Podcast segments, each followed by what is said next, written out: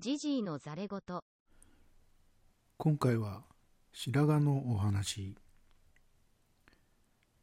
髪の毛の白髪は大学生時代からちょろちょろ出始めていたんで長い付き合いで気にもなんないんですけど、えー、他のところにもいろいろ白髪が目につくようになってきた。人には見えない見せないところだからまああそこの毛が白髪が混じってくるのはいいんだけど嫌なのはやっぱり人に見えるところで白髪が増えてくるっていうのは嫌ですね。まず鼻毛。初めて鼻毛に白髪が見つけた時はショックでした。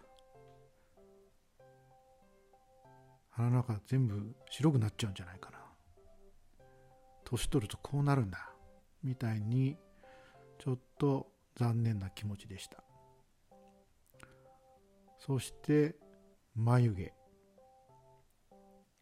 眉毛にも白髪が混じってきました。さらに眉毛で嫌なのが眉毛の長さがなんだか長いやつが異常に長いやつができ始めたっていうことです。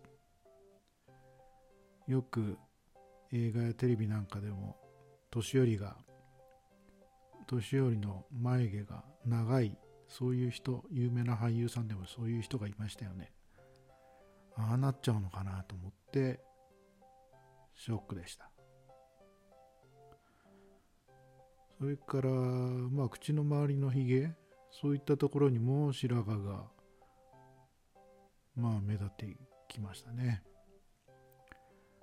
まあ仕方ないんだろうけど